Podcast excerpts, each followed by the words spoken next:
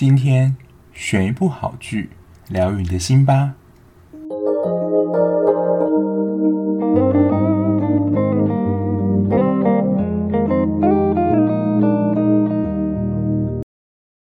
Hello，我是小 B，欢迎收听今天的节目。有没有很意外，就是会在礼拜四听到节目呢？其实我在节目刚开始的时候，就是有一阵子野心还蛮大，想要一个礼拜上三集。可是后来觉得真的是压力太大，所以我已经忘记我之前有一个礼拜上三集会在什么时候。那之前有跟大家承诺过说，就是有一些比较冷门的剧，或是它是续集，然后没有太大戏份的话，就会不定时的在。礼拜四推出，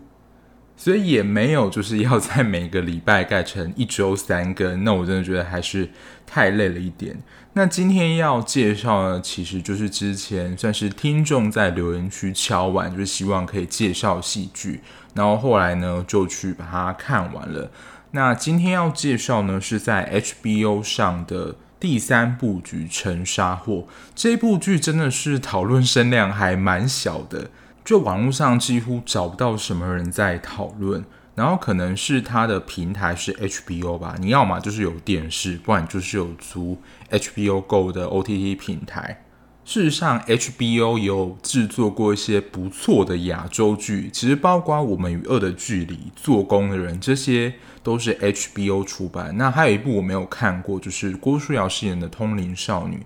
也是在 HBO 上推出的。我不知道大家有没有发现，就是我这两集讲话速度会稍微的慢一些，因为我就会发现，如果我讲太快的话，就是有一些字会吃在一起，就我不知道听的人会不会觉得，诶，你到底在讲什么？所以我会尽可能就是把讲话的速度放慢一点，让大家听清楚我在讲什么。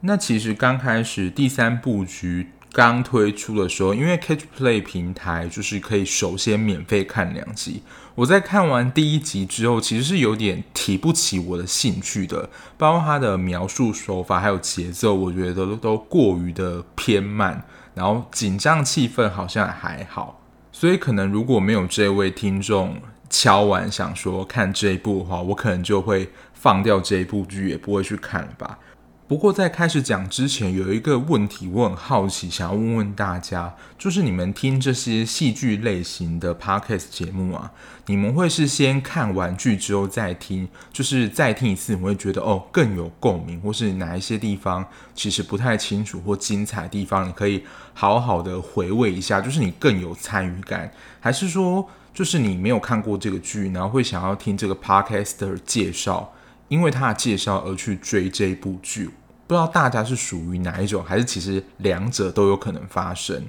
我自己是属于两者都有，但是比较多的是因为 Podcast 的介绍而会想要去看这一部剧。除非他做的内容就是比较属于深度的解析，因为我有时候会看一些 YouTube，他们对于韩剧的解析，尤其是韩剧里面有非常多的隐喻或是物品代表的是什么含义，基本上这些我真的都不知道，所以真的也需要去看解析才能够理解。那这方面的节目就真的很需要你要看过这个剧才知道。那我现在节奏步调啦，还是尽量放在我看完这部剧，然后用比较整体介绍的方式，让大家可以去看这部剧。这样，可是呢，如果可能看完觉得还好剧，你也想要去看一看，说，诶，这部剧到底是怎么还好的话，也欢迎去看完跟我分享心得，是不是你看的感想跟我是一样的？那如果你有任何想法的话，也欢迎跟我分享。那回到今天要介绍的剧。光看这个剧名“第三部剧沉沙货”，其实从字面上看不出来这到底是什么样的一部剧。就是它是爱情剧吗？悬疑剧吗？还是穿越剧？就是搞不清楚。那“沉沙或”这个剧名呢，其实它是一个佛教的用语，“沉沙”代表世间的纷乱、人的杂念，这些都可以把它影射为就是沉或沙。那佛教其实有一个概念，就是强调心无挂碍，就这些挂碍，就是很多杂念啊、思想啊，这些都会影响你的心智。所以其实沉沙或这样的一个剧名，就代表说人世间发生很多事情，纷纷扰扰，不停的影响着我们。那第三部曲呢，就要跟他的案件比较有关系，待会会再介绍到。那其实我在做封面的时候，我去看他的官方宣传海报，它的黄底里面就有一些字，就是看起来就是佛教的用语，所以这也是我去看了简介影片之后才就知道说，哦，原来。陈沙货就是一个佛教用语，这个元素其实蛮关键的，因为这会跟它的一些剧情，还有它算是最终的结果有一些些的关系。那在定位上，第三部曲它就是一部算是悬疑侦探片，所以它的主角呢，想当然又是警察。对于警察的戏剧，真的我们是熟悉不能再熟悉，真的有太多都是以警察为主角了。那陈沙货他的剧情的影子呢，其实是在河床边发现一起就是杀人案件，然后这个杀人案件的手法呢，就是把人分尸装在行李箱里面。被发现这个手法跟整个作案手段呢，跟三年前发生的一起案件很像。这样的一个杀人案件作为一个开头，那在这一部里面最主要有三个主要人物。由张榕容扮演的刑事小队长徐子薇，他本身就是一位正义感极强，然后就是行侠仗义，看不惯那些就是会吃案的警察，会利用自己的权力就是压人那些高官，所以他算在长官面前是一个头痛人物。他母亲是香港人，但是因为小时候他父母之间就是爸爸有对他妈妈家暴，所以呢，他妈妈就。在他很小的时候就逃回香港，不过他在办案的过程中，就是发生这起杀人事件之后，这个被害者邻居呢，刚好是一个香港的留学生。那在这个办案过程中，这个香港留学生其实蛮配合的，就会告诉徐子薇一些这个被害者的一些讯息啊，或是有什么相关资料。然后到最后呢，他们有点变成就是私底下好朋友，徐子薇就会找这个香港留学生。学粤语，甚至会跟他一起吃饭什么。可是我在看这种好人一路协助办案，就有一个雷达响起来。我在想说，这个香港留学生到最后会不会形成一个搞事的对象？可能是这种片看的比较多，就是如果一开始人太好的话，到最后就是我觉得一定必有古怪。果真到最后呢，就是有出了一些 trouble，可是我觉得还不算太严重。然后第二个角色是杨启霄，就是庄凯勋饰演这个角色。他是一个市议员，也算是那种勤政爱民、认真办事的好议员。他真的是会在质询当中提出一些很不合理的点，帮助就是民众把关，就是国家的预算，不会像有些议员在市政上问政，就是感觉完全没有准备好，或是让我们感觉到他就是很随便上去。在选民当中，他的印象算是不错的。不过，他的同一个选区有一个林议员，就是议员之间的竞争嘛，然后就会使出一些奥博啊，要陷害他或是抹黑他。但这个林议员真的也不算一个太重要的人物了。那杨启霄这个议员呢，因为他爸算是这个地区的老议员，但是之前有发生过一件事情，就是他们在自己的饭店里面被挟持。当时杨启霄是人质，然后前来搭救的其实就是徐子薇他们出动的那一次。然后那一次的出击其实有射杀了一个就是挟持人质的人，不过主要挟持者还是逃走了。可是最近呢，杨启霄又在他自己的选区范围内遭到一个嫌犯以枪支恫吓，说就是有点像是警告的意味啊。然后也因为这个事件呢，徐子薇就有点变得像是议员的随扈，然后慢慢的算是更熟悉，这是他们两个主角的搭上线。然后第三个主要角色就是陈家豪，由刘冠廷饰演这个角色。刘冠廷虽然是真的在最近不论是电影或是电视剧，也算是你要说看到烂的一个演员，但是我觉得刘冠廷的演技其实是真的不错，而且他的那种会靠演起这种。你要说坏坏的角色，或是蛮正义的角色，我觉得他都演得蛮到位的。然后他在这一部里面演的是一个警察局里面的防治组的组员，因为他们去算是盘查的时候，都会有一些外籍移工啊，然后这些外籍移工，他的同事或是他的长官都会叫这些移工外劳，然后家豪就会一直证明说他们是移工。你在这部剧里面看到的时候，长官或是他的同事讲一次外劳，他就会证明一次移工。所以呢，其实，在最后就会发现，家豪其实也是。台湾跟越南的混血，从他一直强调证明这件事情，其实我就有感觉了。那他曾经跟刚刚提到的旅行箱的受害者叫做妮可，曾经交往过。这个妮可她算是特种行业的女子。然后嘉豪的前女友也是刚刚提到的三年前那一期，也是用同样相似手法被杀害的男友。等于说他这两任的算是很亲密人都是遭到同样的手法杀死，所以这件事对嘉豪的创伤非常大。他就是行李箱分尸案这一条主线的主角。那他跟徐子薇是学姐跟学弟的关系，也是因为他们有一次要盘查医工是不是有赌博或是吸毒的情形，然后当时呢，徐子薇有点算是被禁足的状态，然后当时家豪在查的时候就赶紧 call 就是徐子薇过来，因为当时没有人，算是他们结缘的一个开端啊。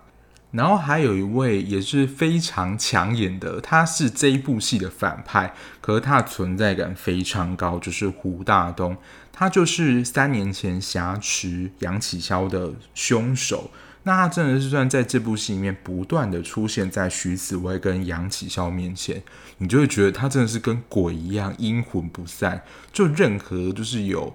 他们两个出现的地方，胡大东就会在那边。然后其实看他的脸，你就会觉得他长得很像一个人。我当时因为我对我非常喜欢这位演员，就是李明顺。李明顺就是之前演那个做工的人的哥哥。我第一次看到李明顺演戏是看他跟天心演的，还有那时候 Darren。演的一部叫做《亲爱的，我爱上别人了》，从那时候我就觉得他的演技真的是了得。然后后来再看《做工的人》，就会觉得是一部非常就是 令人很痛心的戏。然后这一次胡大东这个角色，我想说哇，他长得也太像李明顺了吧？就是他的五官真的骗不了人哎。后来去查一下资料，他是李明顺的弟弟李明忠，就真是亲生弟弟，长得超级像。那第三部局《沉沙货》呢？它走的是一个双主线的剧情，我自己是这样分类啦。就第一个是刚刚提到的三年前的分尸命案，它的血腥程度我觉得算是蛮低的，比起一些韩剧啊或是美剧，真的是小儿科。我觉得大概只有保护级的程度啊。就连它的血，其实我也觉得算是蛮假的。所以如果你会害怕血腥啊，或是可怕画面的话，我真的是觉得还好。可是如果你是真的连一点点都不敢看的话，那我觉得这一部就是还是需要斟酌一下。我自己看到是觉得不太过瘾啊，就是那种悬疑紧张感没有这么强烈。虽然刚刚提到的除了反派的胡大东之外，其实这三位主角在整个戏剧当中是会有蛮多的互动的。不过呢，这个分尸命案的主要的人物呢是陈家豪，在这个故事里面，其实就会知道说，其实家豪之前虽然真的是一个痞痞的年轻人，然后也是因为发生了之前妮可那个事件。所以才会让他想要去考警察，然后他其实也一直想要从防治组转到刑事来调查这个案件。那其实，在调查过程当中，就有几个行迹比较可疑的人。我觉得最明显的，除了一个就是检察官的儿子，还有是分局长的侄子，这些人其实都在剧里面，我觉得有一些蛮荒唐的行径。然后这一部我觉得跟《火神的眼泪》有一点像，就是《火神眼泪》是在讲消防局里面就是这种体制下的基层人员嘛。那在这一部《沉沙火》里面，它的这个场景就换到警局里面，从这个警局里面看到，我觉得可能警察比消防，就是这种军阶官僚的这种学长、学弟、学姐、学妹的这种压迫的体制，其实是比消防更严重的。因为徐子薇他们在调查过程当中就检察官的儿子就是最后消费这个特种行业这个小姐的最后一个客人，所以这个检察官的儿子就有很大的嫌疑嘛。然后其实他底下的同仁也知道，就是这件事情，可是都不敢办。然后他们分局的分局长呢，也叫徐子薇说：“你就调查到这里就好了，你不要再插手这件事。”可是刚刚有讲过，徐子薇就是一个正义感超强的人，他就是一直想要追问下去，说证据啊、人证都已经在这边这么明显，你们怎么好意思就是不继续追查这件事呢？可是包括分局长，然后局长，就是所有的头都叫他不要再管这件事情了，甚至呢，就是为了让他不要再管这件事情，来让他暂时的休息。然后徐子薇跟陈家豪他们的关系很好原因，也是因为他们对于办案的理念，还有要保持正义，然后公平的去查办这个样的理念，其实是非常相近的，就是。要发现事情的真相，然后真相不要被这些官僚或这些长官的权力施压给，就是把它压下来。这样，可是我觉得其实很妙的是，饰演这个检察官儿子的范瑞君，他其实并没有真正用他的权力来施压，就是不要调查他的儿子什么，反而都是他的下面的一些，比如说局长或分局长。在说哦，不要再插手这件事情，所以我对于这件事情是觉得有点诡异，是他们不敢得罪那个检察官，我在猜想是会妨碍他们的升迁之路吗？总之，我觉得范瑞君演的这个检察官的角色，其实并没有真的耍官威的这种感觉，他不像《火神的眼泪》里面那个议员就很苍秋这样，反而是他里面的小局长、局长这种角色。反而对他有一点敬畏之意，就告诉他说不要再查这件事情了。所以因为这样子不断被吃案，然后没有进展，嘉豪就是对于警察，他其实当初想要来考警察，就是想要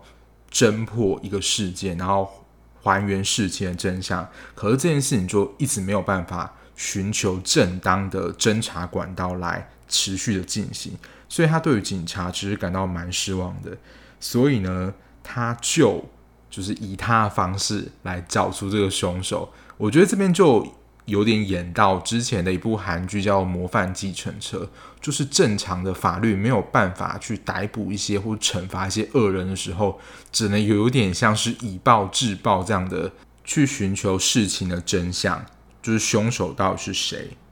但是这一条线，我觉得算是两条主线面，我觉得收的比较不好的地方，接下来我就会讲一些，就是后面真的不是比较，我觉得因为就是要讲他演的时候没有那么好的地方，所以如果你真的很介意，或者你还想要看这一部的话，建议你可以先听到这边，就可以先按下暂停键，先去看剧。这一部其实也不长，大概十五集而已，然后每一集大概四十五到五十分钟左右。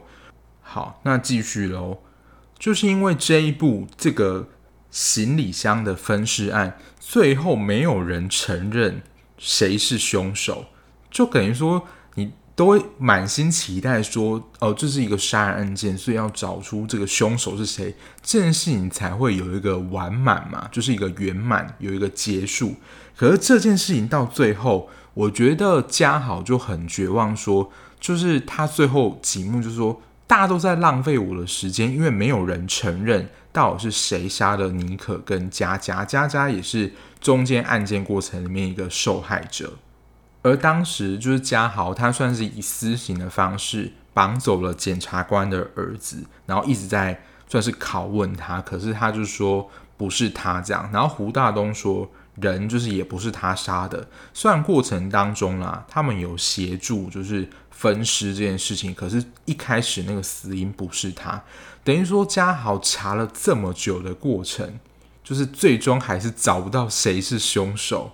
作为一个剧情理解派，就是想要把这整个故事搞懂。看到这边就觉得很疑惑，怎么会就是最后写出一个没有或找不到凶手这样的结局呢？而且最后家豪我觉得有点发狂了，他连妮可的姐姐都绑架了，但他其实真的没有想要杀他，但是我觉得他就是。迫于一种无奈，然后心智整个都很乱的状态下做这件事。那我一开始会说，呃，佛教在这部戏里面的一个元素蛮重要的是，佛教很长算是强调说，我们对这些苦难或这些执着，你要放下。其实嘉豪就是很执着的想要找到真凶是谁，可是有一些事情，他可能就是真的没有答案，或是没有办法达成的。你越执着呢，你这个苦难就越会积在那边，你就没有办法放下。所以我不晓得啦，他这样子没有写出找出谁是凶手这件事情。是不是想要传达这个意思？就是人世间的苦难，就不是每一个都会有解答。然后，如果你越执着、越放不下的话，就是会越痛苦。这样，然后嘉豪的戏，就大概在第十集就结束了，后面就是另外一条主线收尾。我当时看到这里，想说，呃，就这样吗？然后我在写这一篇的同时呢，我还去特地翻了一下，说，嗯，他是真的没有写出凶手是谁吗？应该说。可能嫌疑犯就是真的晾在那边，可是没有人承认自己是凶手这件事情。如果你有看的听众呢，就是可以跟我分享一下你对于这一段没有凶手的人这一段想法是什么吗？可以跟我分享一下，还是我真的有漏看了某一些桥段？第二条主线就是徐子薇、胡大东跟杨启霄他们三个人，我觉得算就是像刚刚讲的。这主要几个角色呢，他们在过程当中都有些互动，可是你在看的时候，还是可以主略的分为两条线，然后后面这条线就开始在第十集之后开始慢慢的解释。其实这个源头呢，还是要回到这三个人的身世背景，就是二十三年前其实也发生了一起凶杀案，而且这个凶手呢，就是徐子薇的父亲，所以他其实也是一直背负着他是杀人者的女儿。这样的一个加害者的后代一路回到现在，那杨启超他的身世呢？其实他也不是现在这个议员的亲生儿子，他也是被领养回来，然后渐渐长大的。而胡大东呢，他其实以前是徐子薇父亲的司机，所以可以说是他们上一代的恩怨，有点算是延续到他们下面这一代的发展。这一条线我就觉得蛮精彩的，也是我在看这条线的时候，我觉得比较不会出戏。虽然啦，第一条线就是被我觉得有点写的不过瘾，可是如果你以引人入胜的程度的话，这一部也是不会让我觉得想睡觉的。除了我觉得在一开始第一集的时候没有那么吸引我之外，可是看到后面第二条主线其实是蛮吸引我的。但是我还是要说啦，就是。二十三年前发生那起凶杀案，因为那个算是行凶人，他是刺了被害者的腰部，然后只刺一刀就流了大量血，然后就死在那里。可是我觉得刺在腰部那个部位是真的会致命吗？而且他是被刺了一刀之后就倒在那边了。虽然我不是专业的，就是这些剧评或是这种对于剧场分析里面的一些结构啊物品非常熟悉的，可是就一个。观众的角度来看，就是会觉得很想吐槽他，而且那个流血程度，我觉得是真的有点夸张。我就想说，这个血量是合理的吗？所以看到这个凶杀案场景，我是有一点点小出戏的。然后刚刚提到徐子薇的父亲是杀人犯嘛，然后他杀了谁，这个就是很重要的一个关键。这边我就不说，如果有看到最后，你就会知道这个死者是谁。然后呢，胡大东除了那一场他挟持人质的事件外，他其实就是在这件事情之后，好像在徐子薇跟杨启霄身边人发生的事件，都会他都会被视为或冠上连续杀人犯的名号。所以看到后来就会觉得说，他的人生到底是怎么了？其实很多事情可能真的不是他做，他就是一个非常冤枉的人。可是，在事情非常不明朗的情况下，他就被冠上了莫须有的罪名。所以在中间其实有一段蛮精彩，是说好像所有不论是徐子薇或者是杨启霄，他们身边人好像都陷入了。胡大东布的这个杀人案的局里面，他想要让杨启霄跟徐子薇尝一尝，可能他在二三年前发生事件的滋味，所以前面才会说他就是真的像鬼一样，很常会出现在徐子薇跟杨启霄身边。然后这个第三布局这个剧名呢，我觉得其实有点应该啦，就是在讲杨启霄他对于这个二十三年前这件事情的复仇呢，他其实算是一步一步的在布一个局，然后也同时像沉沙火一样，就是非常的朦胧不明，然后让你陷入这个无底的深渊里面。他从头到尾其实很。明显在在第二三集的时候，你就会知道胡大东是一个反派，可是这个反派又会一直的出现，你都会想说他到底最后要做什么？在最后，他们三个人身世其实解释的蛮清楚的。然后杨启霄的生母，包括其实在小时候的时候，杨启霄也有被诬陷为就是小偷这件事，也是一个蛮重要的事件。他们三个人小时候的身世。其实是我觉得是串起整个事件的一个关键点，然后也有解释了为什么胡大东会这么的恨徐子薇跟杨启霄，因为当时在饭店挟持了杨启霄还有他的伙伴，他的伙伴叫做巴吉亚，就是眼镜，当时被徐子薇射杀。可是这个巴吉亚呢，对于胡大东来讲是一个非常重要的人，虽然徐子薇他在逮捕程序没有任何的。步伐或是疏失，可是就可以看得出来，就是胡大东对马吉亚的情谊是非常深的。最后有一个地方，我觉得真的是为了剧情而铺了这一条线。本来以为就是这就是一个乖乖的侦探，然后悬疑剧。但最后呢，杨启霄跟徐子薇还是有感情戏，可是他们两个，我觉得就有点像是薛西弗斯的神话，就有点硬凑 CP，然后这个 CP 感真的 CP 不起来，我觉得这个 CP 感很弱。可是我觉得有点算是呼应到他后来的结局，就是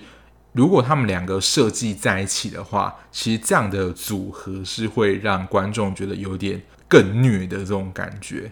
但是第二条主线跟第一条主线不一样的一个很重要的区别呢，就是第二条主线是有真凶的，就事情没有这么简单。虽然徐子薇的父亲被冠上杀人犯的名号，但是他其实也是顶替了真凶，就是被视为杀人对象，就是跟胡大东一样的命运。这算是第二个主线，就是你需要去动脑猜猜看的地方。因为他其实真的也不需要真的非常推理，就你要死了几万个脑细胞去推理说，呃，哪个地方犯案手法啊，或是不在场证明等等。因为在剧情当中，胡大东跟一些你了解这个背后的脉络线索，其实就可以推敲出就是那个真凶是谁。我自己是有猜到啦，因为他的提示其实非常明显。也因为这个真凶，然后被害者跟他爸爸。的关系，所以我才会说这个 CP 线其实就是 CP 感很弱。可是如果有这条线的铺陈的话，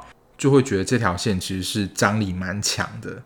它中间还有一些就是算办案之中的小转折，我就觉得也不能说多余，可是就是真的演得没有这么清楚了。包括像一开始讲的。就是那个香港留学生，他一开始其实就是扮演一个非常协助的角色，就他有什么资讯啊，都会分享给徐子薇。可是到中途，他的女友从香港飞来找他的时候，我就感觉到事态不妙，好像就会被黑化了。然后最后其实是也没有解答啦，因为他其实是说，他们为什么会帮助胡大东，原因是因为他的女朋友有一些。东西在胡大龙手上是会妨碍他的名誉的，所以他在不得已的情况下才跟徐子薇作对。这样，他虽然没有演出来是什么，但是我在猜应该是一些情色的，不论是照片或是影片。以上真的完全是我个人猜测，因为他在剧情当中也是没有交代，就是会影响他女友的名誉到底是什么。然后中间还有一个。我觉得就是你根本也不会有意识到说，诶，这个人扮演一个重要角色，然后他后来就是突然的领便当了。就是这个港生的一个同学，他在中间调查的时候，其实就只有一直出现口头上的名字，也没有见到这个人。可是我在想啊，或许也是中间有这些小配角在这边捣乱穿插，才让整个案件看起来像是迷雾一样，没有办法那么快的看得清楚。然后我必须说，就是主演这一部的演员真的都是实力派演员，所以他们演的你不会觉得有点憋手憋脚，其实是可以蛮投入的。就是主要演员的演技真的能够撑起整部戏剧里面，不会让人家看得很尴尬。那以上大概就是这部《沉沙湖》它的整个剧情架构，还有一些我觉得这两条主线的一些分析。那我自己看完之后呢，就一个啦，就还是刚刚第一个讲的，就警察这个职业真的是官官相护。你想在警界活下去啊，你真的只能按照上级的就指令去办事。而且现在我觉得有一个蛮微妙的现象，就是呢，耍这些官威的人呢，不是这个长官本人，都是他们的子代。就他们觉得说，我爸是谁，会亮出他是什么官位，然后就是耍。官威啊，特权还不是他的官，是他的爸爸是官，然后呢，可能就会犯了一些错，然后希望呢，父母能够帮自己擦屁股，这样的情节也有在《Low School》里面出现。之后呢，因为也有听众敲完《Law School》，《Law School》我也看完了，所以呢，如果敲完《Low School》那一集的听众会需要再等一下。不过这个情节就是他们的父母是很大的官，然后他自己的行为就是不太检点。然后就会亮出说哦，他爸是谁这样子。除了检察官的儿子之外，在这一部里面其实还有一个是嘉豪防治组组长的外甥。他比起这个检察官的儿子，让我觉得就是真的有想要揍他一拳的这种冲动。所以可能也真的反映了一种现实，就是当你有权力官位的时候，你就是有权力可以说话，然后别人也不敢真的对你怎么样。即使哦，其实你没有发出就是一种气势的话，大家对于你在这个位置还是会对你毕恭毕敬。而且这样的体制跟氛围，我觉得就会像嘉豪他体会到一样，是一个很难撼动的结构，所以他最后才要用自己的方式，像模范计程车那样方式，找到自己的正义跟答案。第二个，我觉得是现在啦。也算是蛮常会被拿出来讨论的议题，就是污名化这件事情。因为在这部戏里面，除了刚刚讲的外劳，其他要证明为移工之外，这些被害者呢，都是从事特种行业的女子，所以就会被人很常冠上说：“嗯、这些探假杂报，这很难听的话，就是因为你们做这样职业，才会招来杀身之祸，才会引来不幸。”这样的话。然后像徐子未的话，因为他父亲就被判刑，说是杀人犯嘛，所以他在成长的过程当中，也一直背负着就是杀人犯的女儿，然后事件加害者这样的名称活下去。其实这对来讲就是一个心理上的折磨。他自己其实也会很想要摆脱这样的身份，可是这样的身份，就你在外人眼就真的会一辈子挂在他身上，而且呢。提起他是杀人犯女儿的这件事情，可能还是他们自己警察内部的人，因为其实我们内心有一些创伤，其实是因为太痛了，所以我们不想要去提起。可是呢，他们警局里面有些人就说，你不要因为就是你因为太在意那件事情，所以你在某件事情上特别的用力，因为有可能你是真的想帮他，或是无心的一句话就会伤害了他。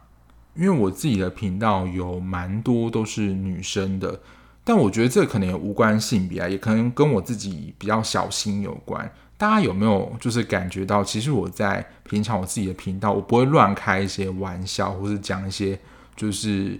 一些影射的话，因为我觉得那可能是人家过去的一个伤疤，然后这些语言就是一个力量，所以我真的在讲话上，我都会尽量的小心。当然，可能这会使频道的就是气氛不是走一个欢乐路线，但我还是觉得就是讲话，因为我知道语言的力量是真的会伤人的，所以我在讲话上就真的会特别的小心。那有关就是